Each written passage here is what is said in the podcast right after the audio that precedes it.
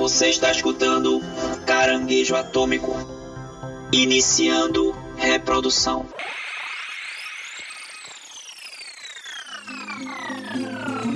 Toss a coin to your witcher, O Valley of Plenty, O Valley of Plenty, oh.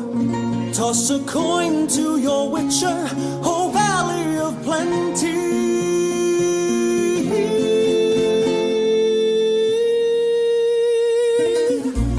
Chuchus! Estamos começando mais um programa Caranguejo Atômico na área. Hoje para falar de The Witcher. Primeiro de 2020, né, velho? Primeiro do ano. Exatamente. Como é que vocês passaram o final do ano, hein? Interajam com a gente aí nas redes sociais, que nós gostaríamos muito de saber como foi o final do ano de vocês.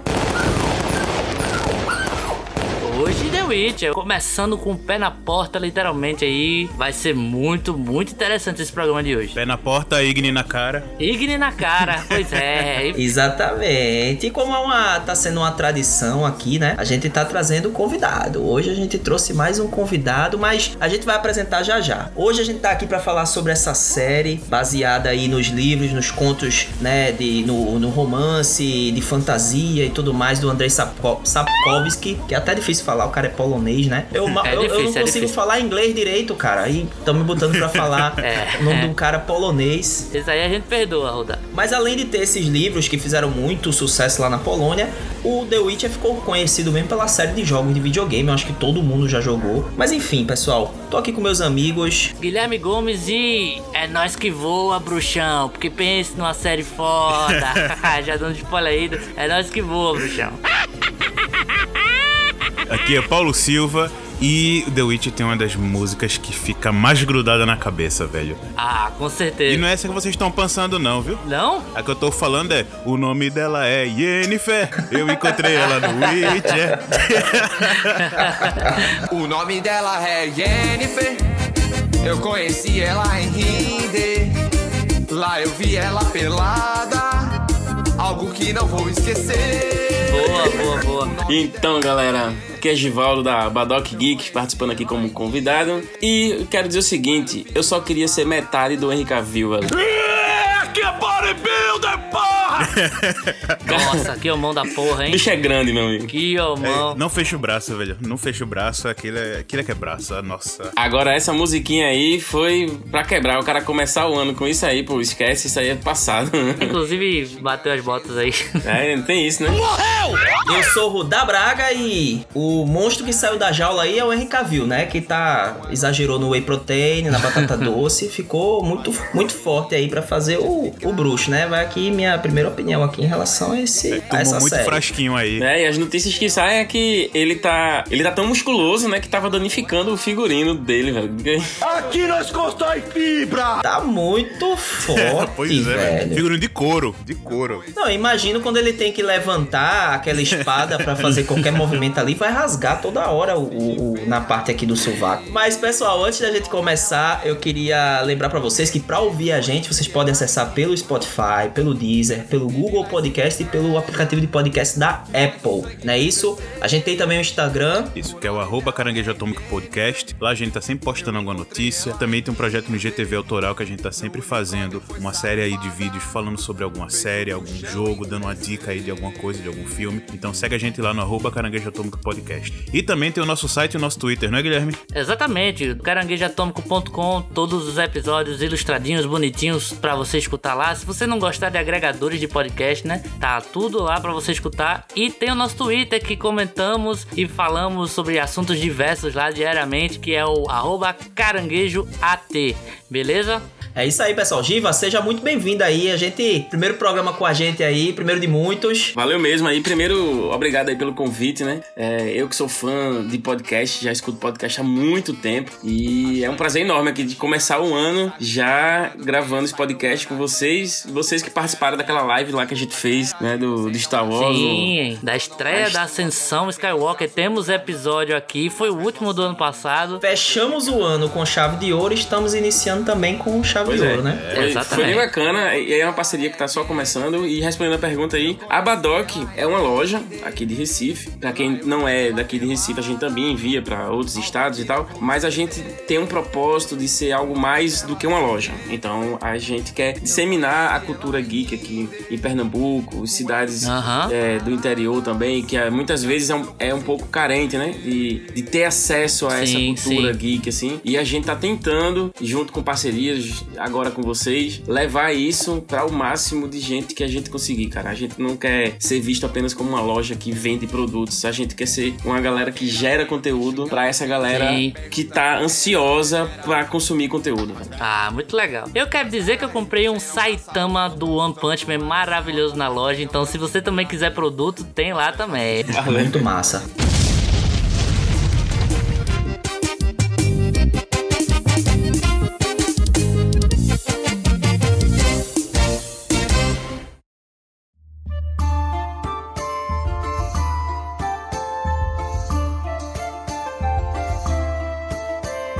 Então, pessoal, eu primeiramente, assim, acredito que todo mundo aqui leu o livro, jogou, né? Não, eu não. Não leu o livro ou não jogou o jogo? Nem li o livro, nem joguei o jogo. Eu vim aqui só pela série. Não sei nada Olha de The aí, ó. Witcher. Tá com a mente fresca aí, ó, a mente fresca, É, livre, tô- de, livre de Mente influências. aí. fresca. Totalmente livre. papel de em influência, branco. assim. eu só vi a série e não, não conhecia muita coisa antes, né? Da, da série estrear. Não conhecia muita coisa. Tinha noção de que existia e tal, de que era um jogo famoso. Fora isso, nem trailer eu tava vendo antes. Só vi a série. Pra ter a surpresa Totalmente total, né? puro, então. É. pra não ir influenciado. Mas Paulinho e, e, e Gui, Eu sou o mais influenciado aqui. Sou mais contaminado hoje porque eu li o primeiro livro, não li todos, tal, pretendo depois da série ler, mas eu li o primeiro livro, que é o Último Desejo, e joguei o Witcher 3 The Wild Hunt, um dos RPGs mais consagrados e importantes dos últimos 10 um dos anos melhores aí. Jogos de todos os Um dos tempos. melhores jogos, podemos dizer que revolucionou. É, da, da era PlayStation 4, assim, PC e Xbox também, mas nessa era, com certeza ele tá. Se não é o melhor, pelo menos no top 3 ali, ele com certeza vai sempre se encontra ali. É, ele, ele realmente revolucionou o jeito de você jogar RPG e das suas escolhas influenciarem na história e tudo. E trazer à tona a vida, na verdade, jogável, né? É, as experiências que você tinha no livro, tal, nos contos do livro. E então eu joguei, li e assisti a série. Então eu sou mais contaminado hoje aqui. Esse cara é foda. É, eu só fiquei no jogo mesmo. Não, nada, de, oh, oh, nada disso, hein? Eu também li, joguei e assisti a série. Olha, então estamos dois Você contaminados aqui. sozinho, não. Os dois bruxões É, aqui eu hoje. tenho, inclusive, eu tenho dois livros de The Witch aqui. Olha, muito bom. Isso aqui tá praticamente Hogwarts, cara. Tá cheio de bruxo. Esse primeiro bloco vai ser sem spoiler e a partir do segundo a gente vai, vai começar a entrar mais nos detalhes da série, né? Mas eu queria saber de vocês, pra gente começar, o que é que vocês acharam da, da série? Sem spoiler, né? Vamos falar de uma maneira geral. Como é que vocês viram a série The Witcher? The Witcher realmente foi um ótimo fechamento de ano aí. Foi um, o presentinho, um dos presentinhos que a Netflix deu pra gente que gosta dessas de aventura, de fantasia. Né? Uma série que muitas pessoas criticam em alguns pontos, mas é uma série muito legal, com as historinhas bem fechadas. A aventura também bem intrigante, mostra ali como os personagens, muitos vão se conhecer, vão desenrolar algumas tramas ali. E essa interação entre eles, que é algo que eu já vi também no, no jogo. Não, não cheguei a ler os livros, mas no, no jogo, principalmente The Witcher 3, a gente vê um pouco Sim. disso também. É, essa, essa trama, essa relação que tem desses personagens e poder assistir isso, sabe? E ser interpretado por atores, bons atores, grandes atores ali, fazendo um papel excelente no meio dessa aventura. Grande realmente, né? É. O Cavill tá bem, bem grande. Pelo tamanho do Henry Cavill.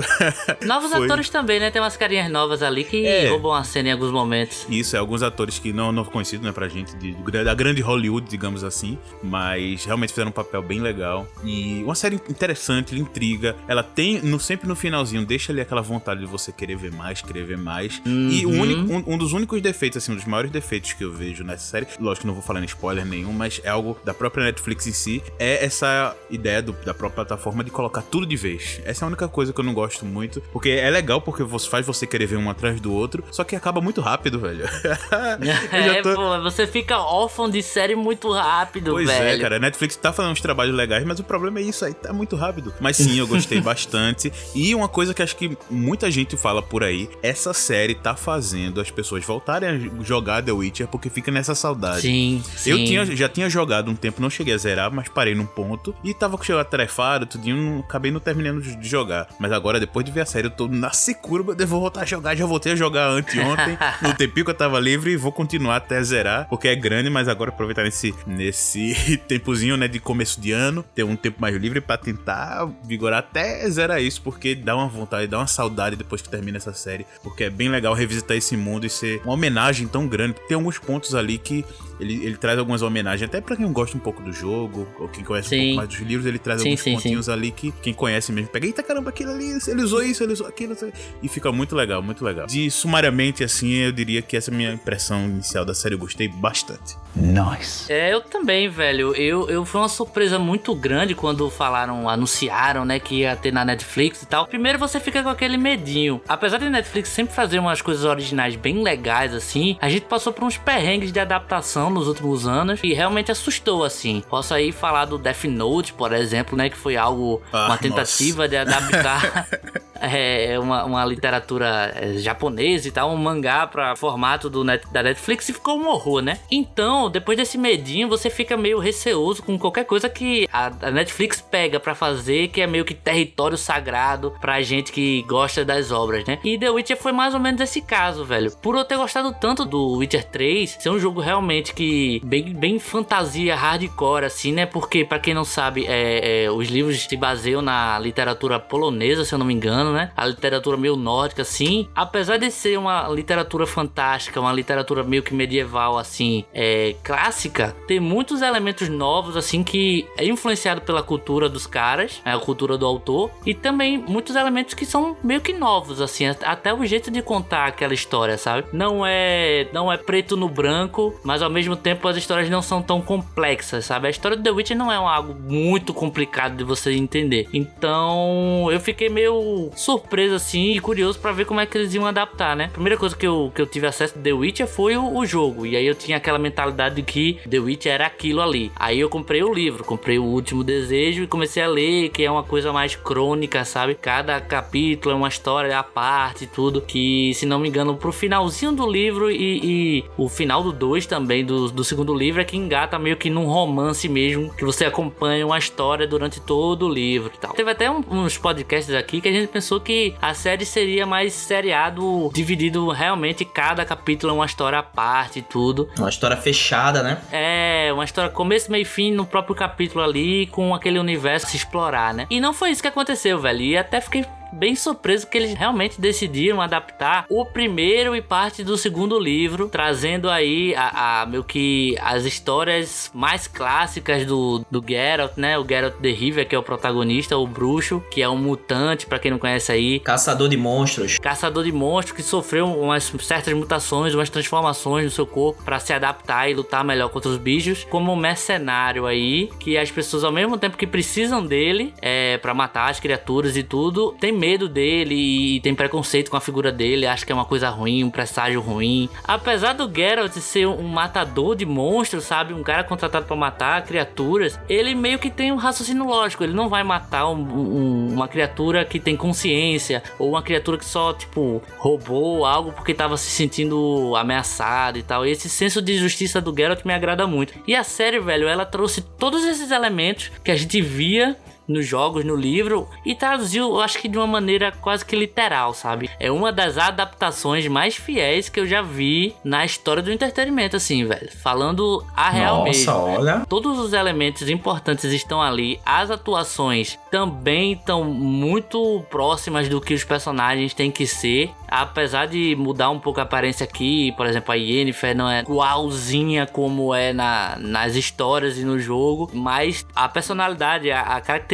da personagem tá ali. Então, eu acho que a, a essência da obra tá ali e eu acho que eles tomam umas liberdades poéticas que a gente vai falar mais pra frente um pouquinho, já na parte de spoilers, que me agrada muito, muito mesmo. E o Geralt tá perfeito, velho. O Geralt tá perfeito, o Henry Cavill, nossa, velho, ele realmente se entregou pro papel, ele é super fã da obra e conseguiu trazer um Geralt perfeito, velho. Perfeito mesmo. Foi demais, inesquecível. Eu adoro série de fantasia, adoro esse universo, sabe, que envolve magia, dragões, essas coisas assim. Uhum. E é inevitável, eu como um fã aqui, um órfão de Game of Thrones, é inevitável não comparar, né?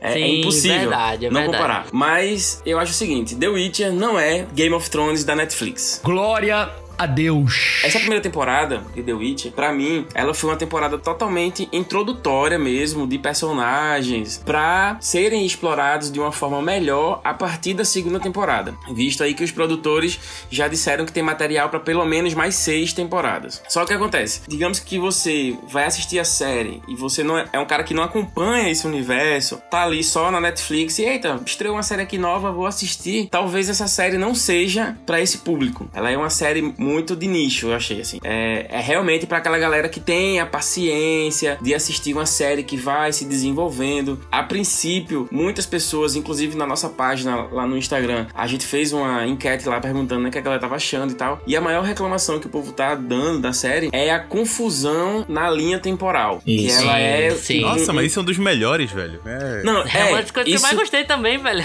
mas isso é bem interessante. Só que assim, é isso que eu tô falando. É, é interessante pra gente que, que já acompanha esse mundo e logo de cara você já percebe que ali é tipo um quebra-cabeça que você vai encaixando as peças até o grande ápice, assim, né? Isso. Porém, Tu se sentiu perdido, Giva, quando tu tava acompanhando a série? eu me senti perdido só no, no começo, assim. Logo no segundo episódio eu já saquei qual era da série. Eu já saquei que ela ia ficar nessa, nesse vai e volta aí pra gente ir conhecendo as histórias de cada personagem, né? Então, é, ela Sim, apresentava sim. um personagem e logo em seguida já começava a mudar, mostrava lá na frente, daqui a pouco voltava. Não, pra Só mim, não foi um de problema. comparação assim, é, foi mais ou menos o que o Westworld fez ali na primeira temporada, né? Mais ou menos aquilo ali. É, eu não assisti essa.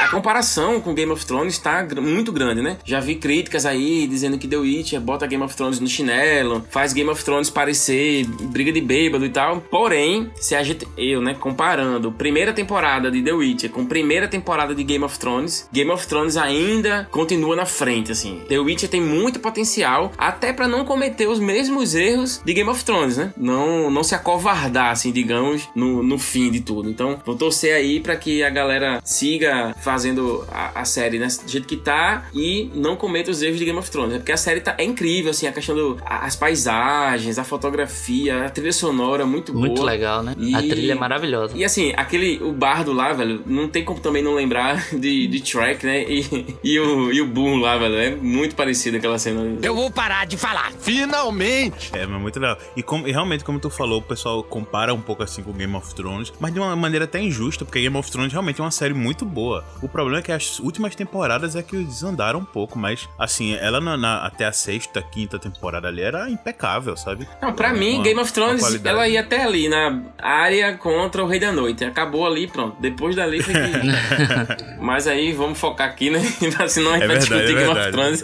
She is my queen. Antes de mudar da opinião dele, eu acho que é até uma comparação meio que injusta com o próprio The Witcher, velho. E um pouquinho injusta com Game of Thrones por o que Paulo acabou de falar. Que sim, é uma série boa até determinado ponto, muito boa. E nos últimos tempos aí virou o padrão de. Até pela gente aqui às vezes, né? Como o padrão de série ruim. E jamais a gente tem que analisar a série inteira como uma coisa ruim, né? Foi só o desfecho ali que não deu certo. É meio errado você comparar The Witcher com, com Game of Thrones, apesar de serem séries sobre é, épocas medieval e Fantasia fantasia. medieval. É, fantasia medieval, porque o, o- ambos é, bebem ali do Dark Fantasy um pouco também, né? Do realismo pessimista e tal, da parte pessimista da magia, digamos assim, né? Do, da fantasia. Apesar disso, são dois tons totalmente diferentes, velho. Game of Thrones é aquela parada mais guerra de casas e, e tem um inimigo maior do que tudo e tal. E The Witcher é um pouco mais. mais pé no chão, digamos assim, no, no quesito de, pô, ele tá contando a história de pouquíssimos personagens, tem um universo vasto aí, mas que o que importa são as pequenas coisinhas que os pequenos personagens fazem, né? Nos jogos tem aquela aquela coisa grandiosa e tudo, porque é um jogo. Ele tem que encher a vista, né? Isso é a grande diferença de Game of Thrones pra, pra The Witch, é a, a escala, né? É verdade. Bem mais focado no, no personagem em si. Mas assim, eu não queria lançar discórdia, mas o, o livro do Sapkowski foi escrito antes do livro do Martin. hein? Aham, Então, é verdade. Não, não se pode nem dizer que existe uma cópia, uma tentativa de cópia, porque os- o The Witcher foi escrito antes do que Não, não, mas a é, Guerra dos se Tronos. você for levar em consideração cada conteúdo, você vê que são conteúdos totalmente distintos, apesar de ser É, Eu do- acho do também, eu tema acho bem- de eu acho bem fantasia, distinto. mas não, não é, não, não tem como O próprio comparar. universo é diferente. É só Sim, porque o próprio universo é os diferente. fãs é, não tem como assim, né? Os fãs de Game of Thrones meio que ficaram órfãos assim da, do fim da série. Então tudo que vem agora de, de fantasia assim é a relevância é com Game of Thrones. Será melhor ou será pior que Game of Thrones? Game of Thrones virou uma É, comparação. assim como co- aconteceu com o próprio Game of Thrones, quando foi lançado, a galera comparava com o Senhor dos Anéis. É, exato. É. Isso, é. sempre vai ter Sempre vai ter o comparativo. Se é, você pega o Coringa, assim. por exemplo, todo Coringa que veio depois de Heath Ledger, a comparação é com Heath Ledger. Não tem, Exato. Sim, verdade. Não tem como, é. assim. Agora vai ser com. O Gerard Leto, claro. É, não, Joaquim, Joaquim Phoenix, como assim? Era do Neto, não, meu filho, tá doido.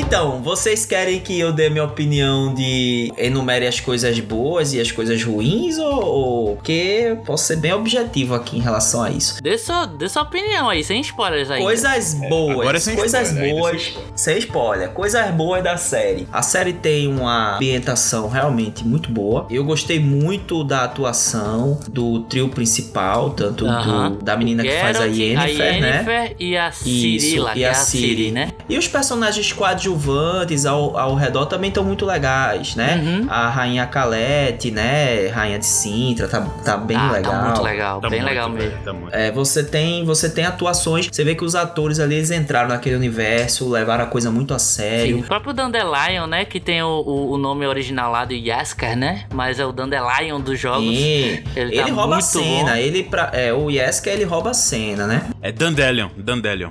Dandelion, pô, em inglês. É Dandelion, é. Dandelion, velho. Eu acho que é é... Dandelion. Não, é? Dandelion, é. Como é? Dente Leão. pô. É Dandelion, pô. em inglês, Dandelion. em inglês eu acho que é Dandelion, né? Mas tudo bem. Não, não, é Dandelion. E aí, vocês vão tirar no pau ímpar? o Dandelion, ele rouba a cena pra mim, cara. Ele mandou muito bem. Mas, assim, o Henry Cavill também, ele manda muito bem, o Henry Cavill. Na minha opinião, ele é muito mais bonito do que ator. Mas nesse filme ele mostrou que tem uma... que ele teve um- uma dedicação, um interesse, Sim. que ele era realmente apaixonado. Lembrando que ele se candidatou ao papel, né? Ele se auto-convidou para interpretar o Gerald, né? E foi muito bem-vinda a ideia, porque ele já é um ator de renome, então seria muito bom pra série contar com ele, né? Uhum. E ele manda muito bem. Cara muito Sim. esforçado, muito. E ele é um muito nerd de bacana. carteirinha, né? É, ele é Isso, super nerd. É, eu lembro até uma história que, tipo, é, Zack Snyder ligou pra ele pra tipo, falar do papel de super-homem e tal, e ele, quase tava perdeu o jogando. papel porque ele tava jogando WoW, velho. Então, o cara é nerdão, velho. É, é dos É, ele, nossos, ele é deu nossos. entrevista recentemente agora dizendo que prefere ficar em casa assistindo filme e jogando videogame a tá saindo pra balada e tal. É dos Muito nossos, é dos nossos. É dos nossos, é. O caranguejo atômico à prova. Mano, eu represento os verdadeiros nerds, né? E só pra fazer errado aqui, realmente é Dandelion. Ah, porra, tô falando aí, caralho. Toma aí, ó. Ignem todos vocês. Nossa, velho, passei minha vida em toda chamando o cara de Dandelion. é porque Dandelion foi no dublado do Witcher 3, então tá perdoado também. Querendo É, ou não, tá é, lá. eu tô, tô meio viciado pela, por essa dublagem mesmo, pode ser isso. É. Eu tô, tô jogando dublado, que é uma dublagem excelente. Agora tem muito ponto fraco a série, cara. Sério, véi? Sério, sério, muito, muito mesmo. É só de vista eu contei três erros de continuação. De vista, assistindo a primeira vez, depois eu assisti de novo para alguns episódios específicos pra ver mesmo se eu tava vendo certo. Então vi alguns erros de continuação, ou seja, é um problema da direção isso. Então a direção do, da série ela, ela é um pouco displicente. É, eu acho que apesar do trabalho de, de o trabalho de figurino, né, a, a- a figurinista ela ter ela ter caprichado nas roupas e tal, eu acho que tem uma coisa um pouco fora de tom, sabe? Porque a série tem uma ambientação belíssima, assim, passa grande grande parte dela se passa no, né, no meio do mato, mato aberto e tal. E os caras estão sempre com a roupa limpa, velho. Eu fiquei impressionado assim que como é que pode que os caras estão no meio do mato, no meio da lama, andando numa época ali meio medieval, né? E tá com a roupa sempre limpa. Então tem algo que fica destoando, as roupas são muito brilhosas. E eu achei que Henry Calvin ele não tá confortável na roupa do bruxo. ele não ficou. Eu acho que ele precisava de um tamanho maior, talvez, não sei. É, com, mas a, com aquele tamanho, qualquer roupa de couro vai ficar ultra apertado e desconfortável nele. É, fica muito evidente que as cenas de. Se vocês forem perceber direitinho, as cenas de, de ação, as cenas que exigem mais dele, ele não faz com a roupa. Vocês perceberam isso? Ele não faz com a roupa do bruxo. Ele faz sempre com a, uma roupa de baixo, uma camisa. Tem uma cena específica que ele, que ele tem, uma, ele usa uma outra roupa, então. Sim, um, me um parece, tecido mais leve, né? Exato, me parece que a roupa incomodava. E eu acho que isso também é papel do figurinista pra esse tipo de, de série, de filme. É você fazer uma roupa que seja esteticamente bacana, mas que também dê liberdade pros caras se movimentarem e fazer as cenas de, de ação. Apesar da ambientação ser muito legal, eu achei que o cenário, quando, quando é cenário de estudo, cenário fechado, ficou artificial. Você vê, você vê as pedras mesmo, você vê que as pedras são fake, você vê que as rochas, algumas ambientações assim, a, a mesa e tal, você vê que é meio fake, sabe? Que a pera é de plástico, entendeu? Esse, esse, tipo de coisa. Você vê que tá, que tá meio fake. É, o roteiro,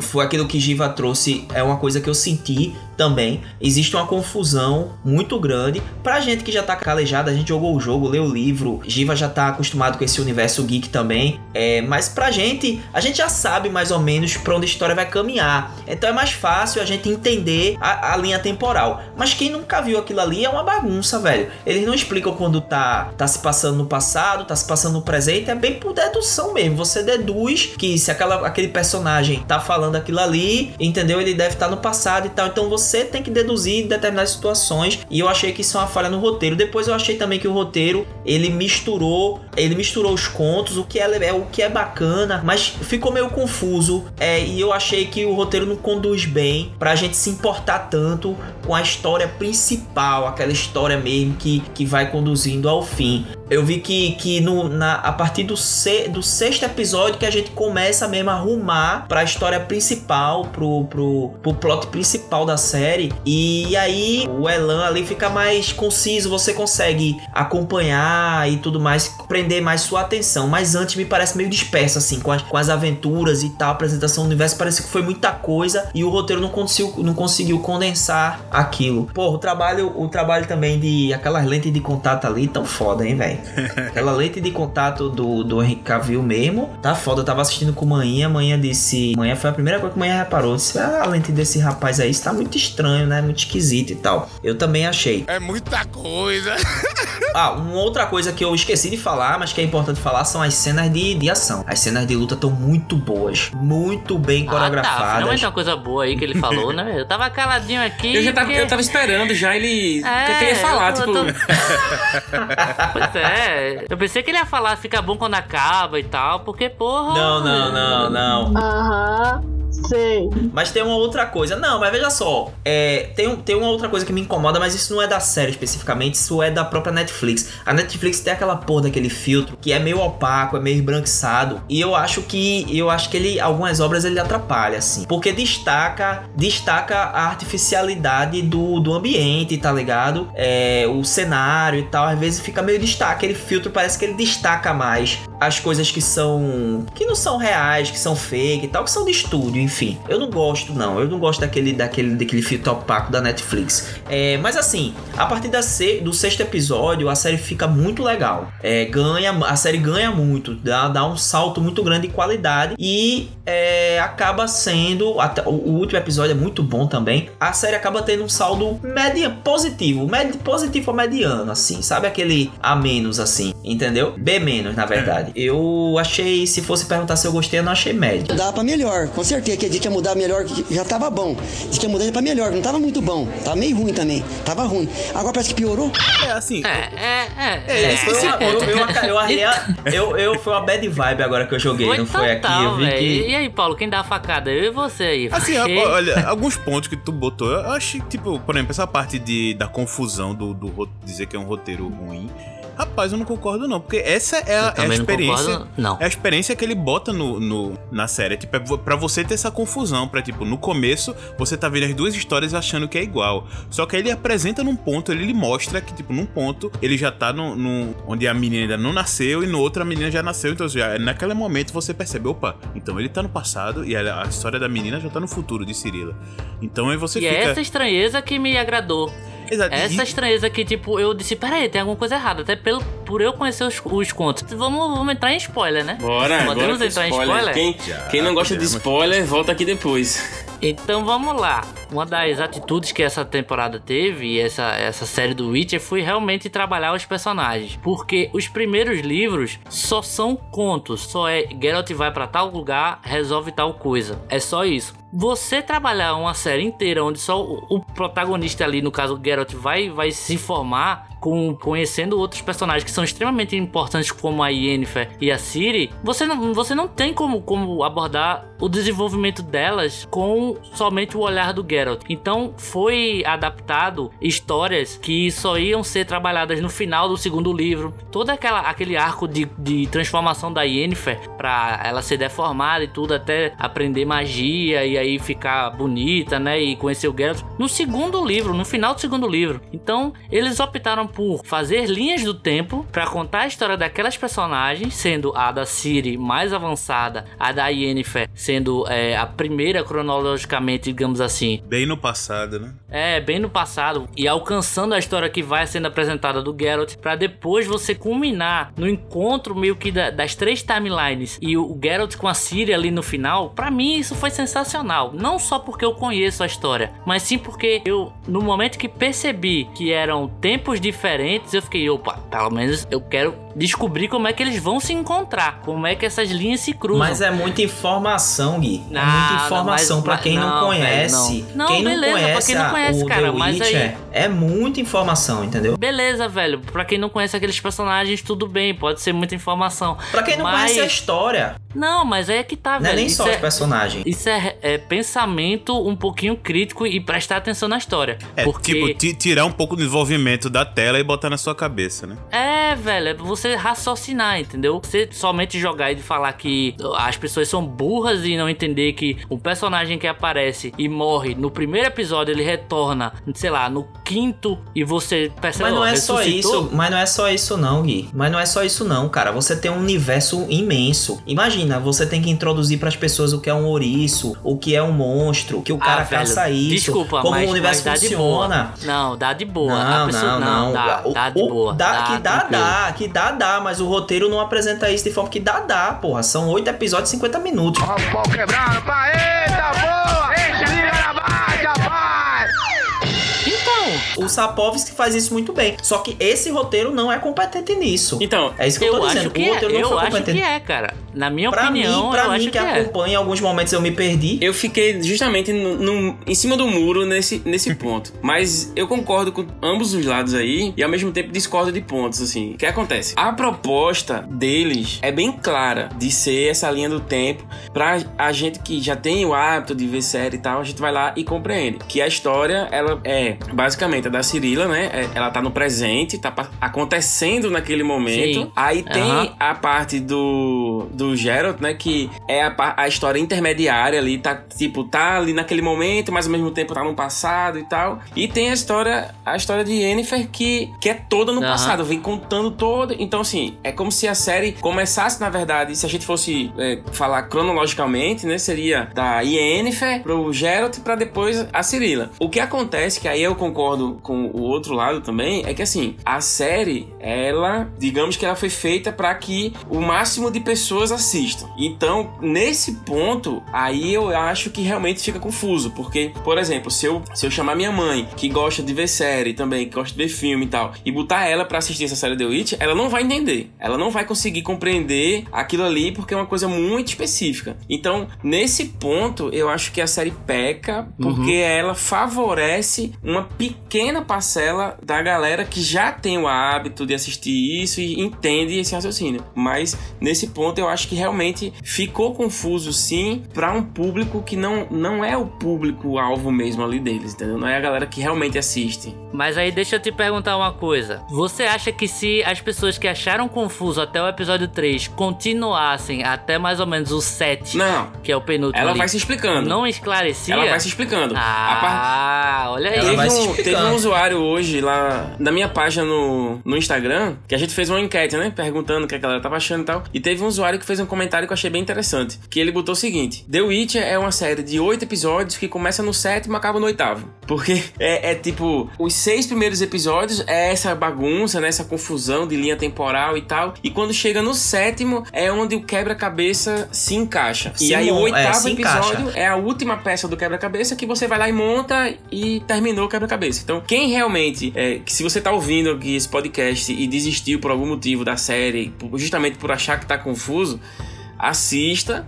Porque no sétimo episódio tudo vai se encaixar e no oitavo é o fechamento com chave de ouro da série. Agora, antes que, que Paulo ele, eles tentem me lixar, me matar, jogar Não, de forma alguma, aguardando aqui minha lixa. coquetel molotov aqui na minha casa, qualquer coisa assim. E depois vai levar soco na cabeça pra desentupir o, o, o cérebro.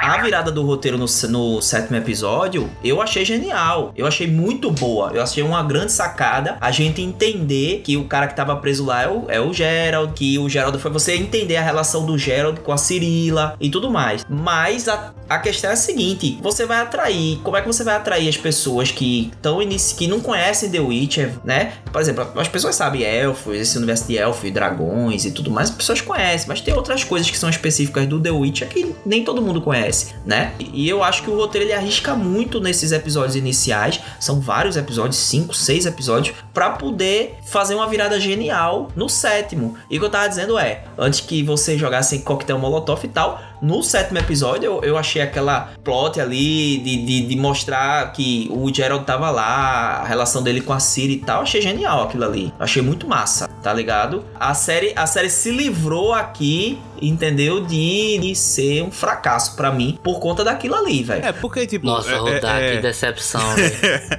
É porque é, a, a série é, uma- é a obra inteira. Se você for realmente vendo os pedaços, eu entendo que realmente pra uma série, querendo ou não, se os primeiros episódios não forem tão interessantes, ele meio que pode perder um pouco o público. Mas, poxa, é a- a- o tipo de, de, de abordagem que ele toma, sabe? A gente tem séries, por exemplo, como Westworld, ou até como o próprio Game of Thrones, tem alguns mistérios que ele colocava que não explicava. Que a ideia do, do final das, dos episódios ser essa vontade de você saber o que é que vai acontecer com aqueles personagens é justamente pra isso, pra você manter. A trama geral pode ter ficado um pouco confusa, mas como a obra total do episódio, você vê que tem um motivo. Ela era confusa pra você quando chegar no, no, no sétimo, sexto, sétimo episódio, você, eita caramba, peraí, então que estão dois tempos, aí começa a juntar e ter o final grandioso. Então, esse. Mas tu não achou que foram muitas, muitos episódios? A diferença é o estalo. Quando você dá o estalo de ah, caramba, agora eu entendi. É, a série conseguiu fazer o seu papel de embaralhar a sua mente e depois te revelar, tá ligado? Exato, é. Mas eu acho que falar que confundiu demais e tal. Porque se você parar pra pensar, velho, o que você precisa saber do Witcher é o, o que é o Witcher, o que são as feiticeiras e a história da, da Ciri. Pronto. O resto é como essas histórias vão se entrelaçar. Basicamente é isso, velho. E os três primeiros episódios fazem esse papel. Depois é você fica na expectativa de como aquelas histórias vão se cruzar, velho. E até o- Então, Mas aí é que tá, a o- gente sabe que as- aquelas histórias vão se cruzar. Mas a Bicho, galera que tá assistindo não sabe. Lógico que eles sabem, velho. É tipo, a pessoa que Claro não se que não, ligou. Gui, que... claro que não. Cara, claro que sim, velho. Claro Você que não sim, sabe porque... se eles vão se aquelas histórias vão se ligar, se vão histórias são histórias paralelas apenas, Óbvio se vão se sim, ligar nessa cara. temporada ou na próxima. A gente é que assiste na expectativa de que elas vão se cruzar, de que ele vai ele vai pegar a Siri ali como pupila dele, porque a gente sabe, a gente sabe, Não, a gente mas, mas no acompanhou. momento que o Geralt assume a responsabilidade pela, pela lei da promessa lá, a lei da surpresa, na verdade, que vai encontrar a Ciri e tudo, bicho, me desculpa, as pessoas sabem que aquilo vai acontecer. Se aquilo não É, acontecesse... isso aí eu concordo. É, para mim, desde a, a primeira aparição da, dos atores, assim, ficou muito claro pra mim o que é que ia acontecer. Então, no primeiro No episódio. leito de morte da mulher, ela fala, ache Geralt de Rivia. Pô, acho o Exato. protagonista é óbvio que eles vão se encontrar, velho. Isso é tratar o público como E aí ele já aparece pra, pra Yennefer e tal, e eu ficava comentando aqui com minha mulher, disse, ó, essa menina aí, essa feiticeira, ela vai ser, ela vai ser uma protagonista da série. Que como, como eu falei, né, eu não sabia nada da série. Eu não procurei informação nenhuma. Eu queria chegar totalmente sem, sem ter sido influenciado por nada. Então, quando eu bati Aham. o olho nela, eu disse, ó, vai, vai girar em torno desses três. É o bruxo, a feiticeira e a menina aí que até agora ninguém sabe o que ela é e tal. Talvez quem já leu os livros, né, já deve saber isso. Mas pra gente que só viu a série, ficou, foi muito, ficou muito legal essa parte da Cirila. Porque, tipo, tu fica o tempo todo achando que ela tem muito potencial, que a qualquer momento ela vai explodir naquele potencial dela e ao mesmo tempo não acontece muita coisa com ela. Fica só naquele gostinho de, poxa, quem é ela? Aquele cara lá. Fica bem a área de Game of Thrones, né? Aquela um menina que pouco perdeu disso. tudo e tá tendo que sobreviver e tal. Mas só que a área teve uma série inteira, né? Desenvolvendo e tal. e ela foi É. muito Sim, assim. sim. Por exemplo, É muito injusto cobrar naquela essa cena da, da na, na floresta só. lá, que vai aquele metamorfo tentar sequestrar ela, né? Aí aparentemente ele consegue. Quando ele vai na brigar lá com o cara que tinha mandado ele capturar a Cirila, ele diz: Você mentiu pra gente. Aí eu fiquei: Que mentira foi essa? Aí ele: Você não disse o que ela era. Então eles ficam Sim. focando muito de você não me falou o que ela era e tal. E a série acaba e não responde o que ela é. Então deixa, um gancho. deixa aquele gostinho de tipo, poxa, agora eu quero ver a segunda temporada. Eu quero saber quem é Cirila. Né? Por que ela é tão, é tão importante na série? Porque é- ela é o destino de Gerald e Gerald é o destino dela. Isso tudo ficou muito aguçado na minha mente. Assim, de, eu quero a segunda temporada pra ontem já, sabe? e esses pontos realmente que, que, que o Ruda levantou a, a crítica aí, eles até são colocados justamente na- na- nas temporadas, como por exemplo isso de, de ele dizer que vá procure o Gerald. Então você já sabe que esses dois personagens vão ter uma conexão. E outro ponto também que muita gente eu vi criticando, mas é porque as pessoas provavelmente não prestaram atenção na série, que é do caso da atuação do, do Henry Cavill, né? Que é da, do personagem, ah não, mas ele não mal expressa, mal tem expressão, não, não expressa nada. Mas a gente que conhece um pouco a série e o jogo, a gente sabe que os bruxos, quando passam pela mutação, eles meio que perdem as emoções, né? Então eles ficam com aquela reação um pouco mais dura ali, mais, mais rígida. E, e na série, você tem. Ele não explica isso literalmente, mas você tem alguns personagens, se não me engano, são dois personagens que ao conversar com ele ou falar sobre ele, é, falam disso. Ah, e realmente eu tinha visto, eu, eu via falar que os bruxos, no processo da mutação, perdem as emoções, e realmente eu tô vendo que é isso mesmo. E, tipo, E aí o Geralt, como o protagonista, ele tem que ser um bruxo meio que diferente, ele tem que esboçar o mínimo de reação, porque, cara, ele é o protagonista, ele tem que se conectar com o público, tanto leitor quanto jogador e agora é, espectador da série, de uma forma diferente, tá ligado? Se fosse um personagem totalmente sem emoção, ia ser um saco assistir o Geralt, velho. Ia ser um saco. Mas justamente esse negócio de, porra, fui contratado pra matar um monstro, mas o monstro só tava na defensiva. Então não vou matar o monstro, ele não tem nada Não, de mas ele, errado. sa- sabe? ele se baseou no. Ele se baseou no, no jogo, né? Não, ele se baseou no- você no vê livro. que. Não, o livro. A série se baseou no livro, mas eu acho que a composição do personagem dele é muito dos jogos. As expressões e tudo É, mais. porque querendo ou não, os jogos é um pouco mais visual, né? Então ele É, realmente é, toca puxar foi a impressão mais. que eu tive, assim. É, vamos ver, porque por mais que ele esteja aí desde 2000, 2000 2013 fa- atuando, mas ele só fez alguns papéis pequenos. Até no Conde Monte Cristo, que ele é um príncipe lá, não, não tem uma relevância tão grande no, no papel dele, assim, de atuação. Mas só nesses últimos anos que ele pegou alguns papéis importantes, como Missão Impossível, Batman, uh, o Batman, o Super-Homem, né, do, univer, do universo da DC. o último Imortais. agora. É, não, Imortais ali não tinha como salvar, não. Não, eu não me conformo. Eu gosto muito do Henry Cavill. Mas eu não me conformo que não tenham colocado o Michael Mikkelsen, velho, pra ser o Não, tava velho, tava velho demais. O Geralt aí tá mais novo, pô. Nada, porque a gente cara- tá acostumado com o visual do Geralt um pouco mais velho do. Não, é um baita de um jogos. ator, velho. E é um sei, baita de um velho, ator. mas- aquele- Ah, mas velho. não, não, não. É que tá, ele é ator demais pro Geralt. Ele é ator demais pro Geralt. Não, não, nunca, nunca o cara ser bom ator, não, não tem isso não, velho. O cara ser bom ator, o cara faz qualquer tipo de filme, eu acho que ele poderia trazer outros elementos. Eu não tô reclamando não, eu acho que Henry Cavill fez um grande, tá, tá fazendo um grande Geralt de Rivia, inclusive me surpreendendo, assim, né? Eu acho que a cara do, do Geralt, até a composição física, assim, eu acho que o, o, o Mikkelsen lá, eu acho que era a melhor, velho, a opção. Ele ficou muito forte, cara. É meio esquisita Mas vezes, eu, eu achei que isso me incomodar mais, mas não me incomodou tanto, não. Eu, eu gostei da, da escalação dele, velho. Você não vê o cara levantando um peso, malhando, fazendo nada, não comendo uma batata doce, tomando um whey protein, porra nenhuma, velho. Tu vai e bota pra dentro, meu irmão, sem pena e sem medo dos covardes, beleza? É dois litros. Muta mutação. Mutação. E matar bicho. E sexo.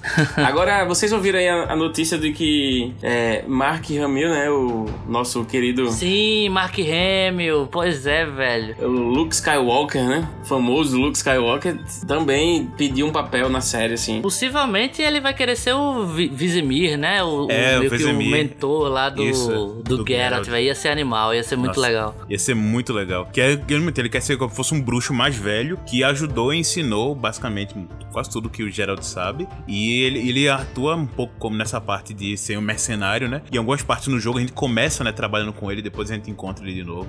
E o que é legal é que ele tem uma ligação com a própria Siri, né? Ele ajuda Exato. a treinar a Siri, assim, spoiler geralzão agora, pessoal. A Siri também vai ter treinamento de bruxa, entendeu? De Witcher. Então, ele faz parte dessa, dessa transição da Siri pra, pra bruxa também. E seria legal ser o Mark Hamill, né, velho? Eu acho que daria mais consistência, assim, pro caldo do, da série. É, o Mark Hamill é um ator excelente. Seria muito legal ver isso.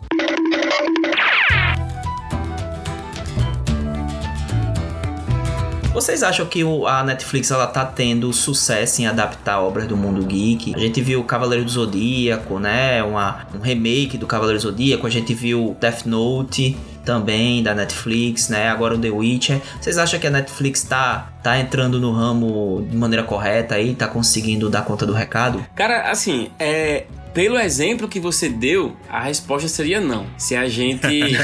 se a gente for. Né, se a gente for pro Cavaleiro Zodíaco e Death Note, a gente vai dizer que não. Mas eu vou defender a Netflix em, em outros pontos, assim. Primeiro, na questão de produção de conteúdo original. Acho que ela tá investindo bem e tá acertando muito nisso. Não é à toa agora, a gente tá aí com Dois Papas, por exemplo, que é original da Netflix, e que tá concorrendo a Globo de Ouro também. É, você vê aí o Irlandês, que é um dos fortes candidatos, não só ao Globo de Ouro, como talvez até o Oscar. Mas, respondendo a pergunta do mundo geek, e aí, eu acho o seguinte, eu acho que ela tá acertando mais do que tá errando. A questão é que ela não, não produz é, grandes obras-primas, assim, aqueles blockbusters, né, que a gente tá acostumado. Se a gente comparar, por exemplo, Death Note, Death Note é uma porcaria. Mas se a gente for pegar, por exemplo, Full Metal, Full Metal Alchemist, Sim, Full tem um Metal, filme é. deles, Foi assim. adaptado. Blitz que, também, né? Que é um filme bem bacana, apesar de ser um filme de baixíssimo orçamento. Você pega o Blitz também, tem um filme que também é de baixo orçamento. A gente pega também é, Ataque dos Titãs e Tokyo Ghoul. Tokyo Ghoul eu não, eu até curti, mas na verdade foi Ataque de Titãs que eu, eu não curti. Teve dois filmes, eu assisti e não gostei. Talvez porque eu não gostei mesmo do, do- da história, assim. Mas se você pegar essas obras, assim, são obras pequenas pra Netflix, baixíssimo custo, assim, mas que deixa é, muito fiel ao que a gente tá acostumado ali a assistir no- nos animes e tal. Então, na minha opinião, eu acho que eles vêm acertando sim. Cavaleiro do Zodíaco é porque a gente é muito nostálgico. Então a gente vai ficar naquela. É. Ah, é muito diferente, é muito diferente e tal. Só que assim, eles não fizeram Cavaleiro do Zodíaco pra gente, pra galera dos anos 80, 90. Eles fizeram Cavaleiro do Zodíaco pra essa nova geração que tá assistindo Netflix. Então, se eu pego meu, meu sobrinho, por exemplo, que tem 7, 8 anos, e eu vou falar de Cavaleiro do Zodíaco com ele, ele não vai lembrar do Cavaleiro do Zodíaco da saga original. Ele vai se referir a esse agora. E pra ele tá legal, entendeu? Então, Sim. eu acho que ela tá acertando sim, ela tá tentando trazer. O problema é que a gente é nostálgico e a gente fica, ah, eu não gostei porque não fizeram isso, ah, porque isso aqui não foi assim e tal. A gente fica muito amarrado Uhum. lá no passado e aí fecha a, a mente para as coisas novas. Abra sua mente. Então eu acho que a Netflix tá acertando mais do que tá errando. Eu vejo que essa série The Witch, ela abriu um novo marco pra Netflix. Por mais que o, o que Givaldo falou aí, que tiveram realmente essas séries que tiveram uma intenção legal, algumas coisas não tão boas assim, mas a, a ideia dela tá fazendo esse conteúdo já é muito legal, original, mas a The Witch, ela teve uma resposta muito boa, muito positiva. Ela tá sendo a maior série, ah, principalmente de, com a resposta dos fãs positivo, que a Netflix já fez. É, tá quase se igualando a um filme de Hollywood, de questão de crítica, de até nível positivo em geral, assim, tá tá altíssima. O que muitas a gente só tá vendo notícia dizendo que no, no Rotten Tomatoes, no IMDb, a crítica dá uma, uma, nota, uma nota bem média ali, perto dos 50, 60, e os fãs dão 80 pra cima, 80, 90. Então, realmente, o pessoal que tá, que gosta disso, dessa parte de fantasia, tá gostando muito do The Witcher. Então, esse tipo de conteúdo que a Netflix faz, eu, eu consigo ver que ela tá arriscando muito, porque é um mercado que ela tá, por mais que esteja mudando esse mercado de streaming, ela não tá com tantas autorias mais. Então, até pra fazer ah, um conteúdo original tem que ser um conteúdo original de algo que tem que ser novo. Então não pode continuar algo, algo que já está estabelecido, porque esses grandes estúdios aí já estão fazendo seus próprios serviços de streaming. Então é para fazer um conteúdo novo, um conteúdo original dela tem que ser algo novo que ainda não foi lançado aí e querendo ou não um pouco de, de arriscar. E The Witcher tá tendo essa resposta muito positiva e eu tenho certeza que essa base que ela tá tendo The Witcher vai seguir para várias outras séries que ela for fazer aí na frente, principalmente dando esse ouvido a pessoas que gostam trabalharem nesse, nesses projetos que ela vai provavelmente encaminhar daqui para frente. A Cavaleiro do Zodíaco, como eu falou, realmente é um, um público mais novo, mas ele teve sim algumas críticas. A segunda temporada, a, gente, a segunda parte dessa primeira temporada tá chegando aí, a gente vai ver como é que vai ser. Mas eu, eu realmente espero que, ah, por mais O caranguejo atômico detonou. é, exato. Não sei se vocês viram. pois é. Mas eu espero que, pela resposta da Witcher, que tá sendo muito boa, muito positiva, por mais que tenha umas pessoas realmente que estão achando meio confuso, tudinho, mas de maneira geral tá sendo bastante positivo. Então eu acho que ah, até os conteúdos que eram legais ou até le- interessantes da Netflix, mas que eu não via com bons olhos por, por uma questão de fã mesmo gostar de ir atrás a fundo e saber que não foi uma obra 100% ali, ou talvez para um público diferente que pro geral não vai agradar tanto.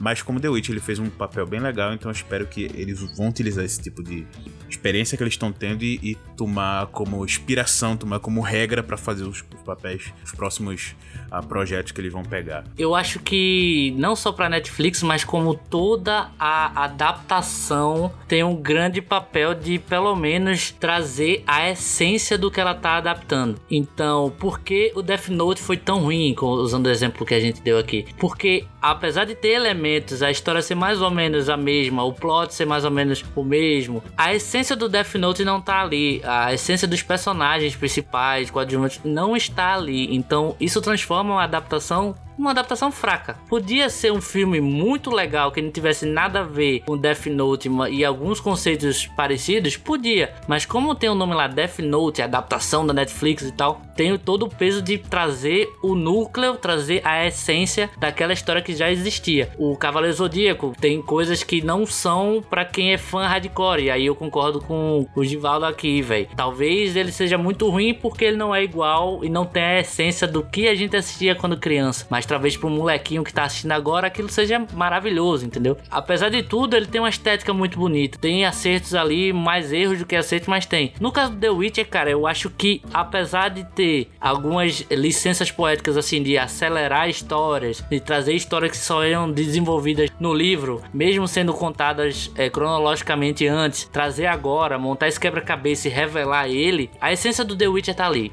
A essência do Geralt de Rivia, o personagem principal da história, tá ali, tá muito boa. A própria Yennefer, a própria Ciri também, que é um personagem que a galera conhece muito mais pelos jogos que ela já tá, pelo jogo na verdade, né, o Witcher 3. Ela já tá adulta, então é trazer uma, uma nova visão da personagem pra muita gente, pra muita gente mesmo que só conhecia pelos jogos. Todas as estéticas, é o fato do Geralt ser ter o olho estranho, ter o cabelo estranho e tudo, isso faz sentido pra história porque a figura do The Witch é uma figura que você vê na rua, olha e faz caralho, que porra é essa? Quem é esse cara, velho? Entendeu? Ele é estranho e tudo, então faz sentido. A estética toda tá lá. Então eu acho que, apesar de ter muitos erros, algumas adaptações que a Netflix fez ao, ao longo dos anos, eu também tô com o nosso querido convidado aí que o importante é trabalhar, é tentar se arriscar, que uma hora acerta, como acertou brilhantemente, na minha opinião, nesse The Witcher, a adaptação da Netflix. Você entendeu, velho? Eu tô brabo, mano. É, qual era a pergunta mesmo? Era se, se a Netflix se tá. Se a Netflix tá acertando em adaptar obras do universo geek, né? É. não, não, não tá. É, vamos pra nota? Não, é só isso que dá. Tá certo. Tá certo, então.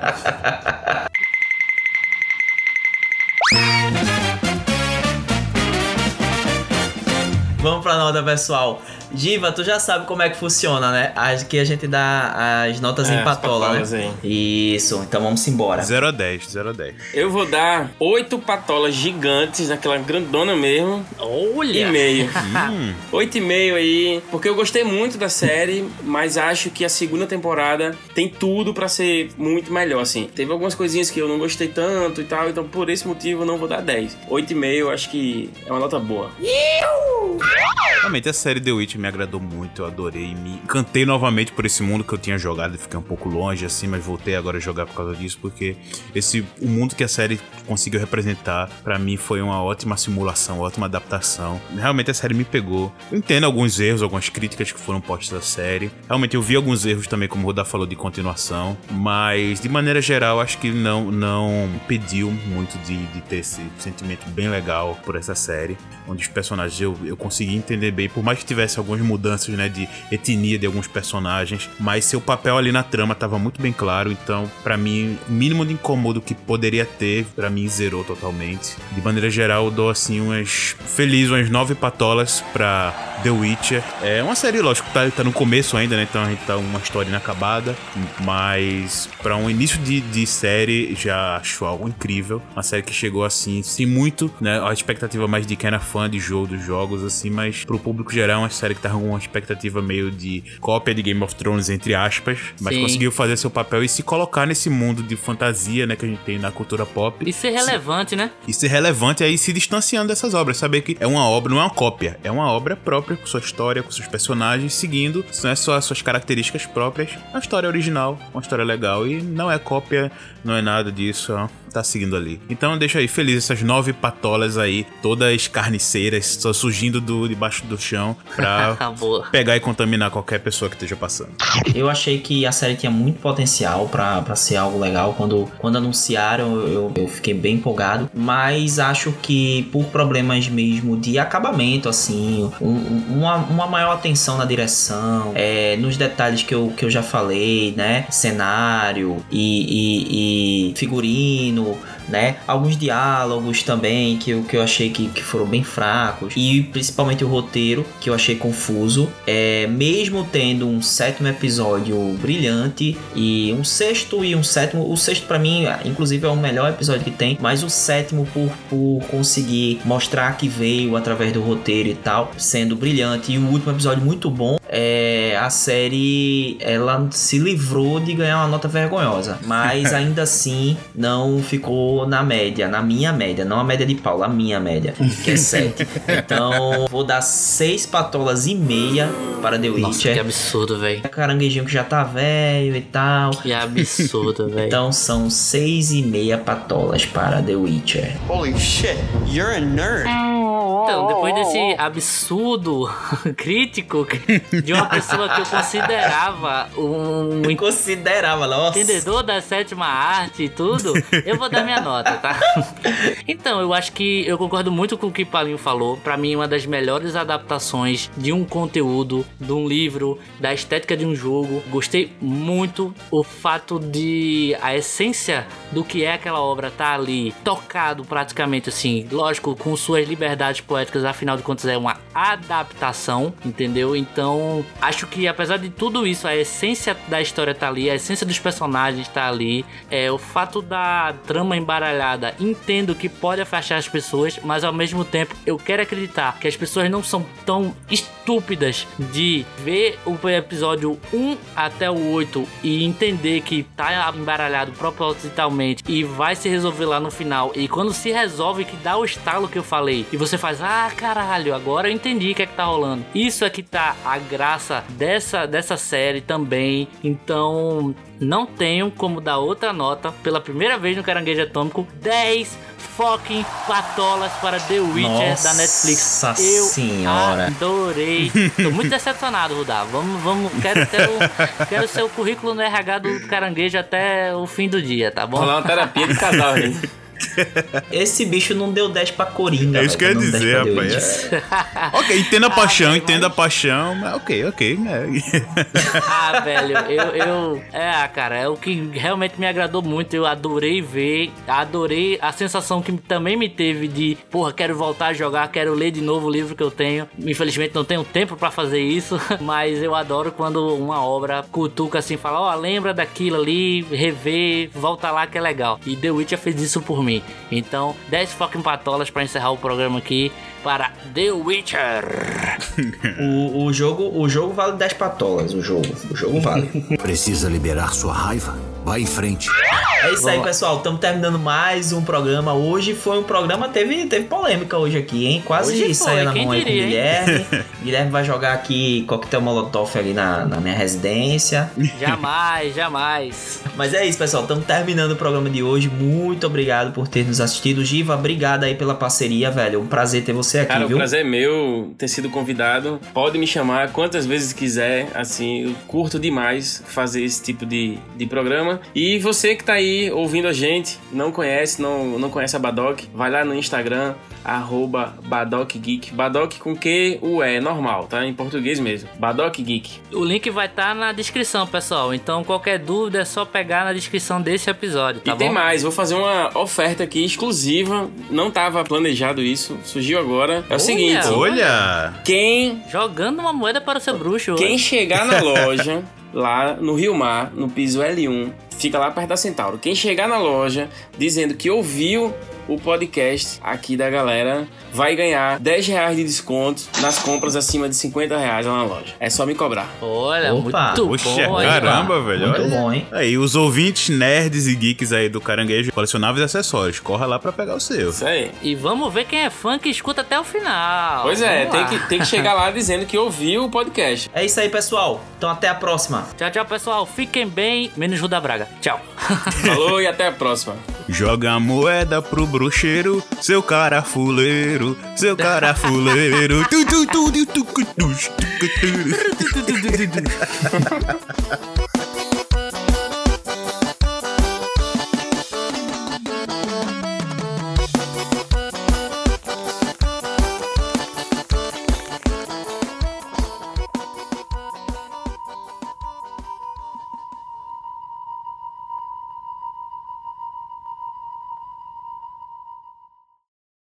Acho que foi a internet, velho. Dá uma ligada pra ele, Paulo.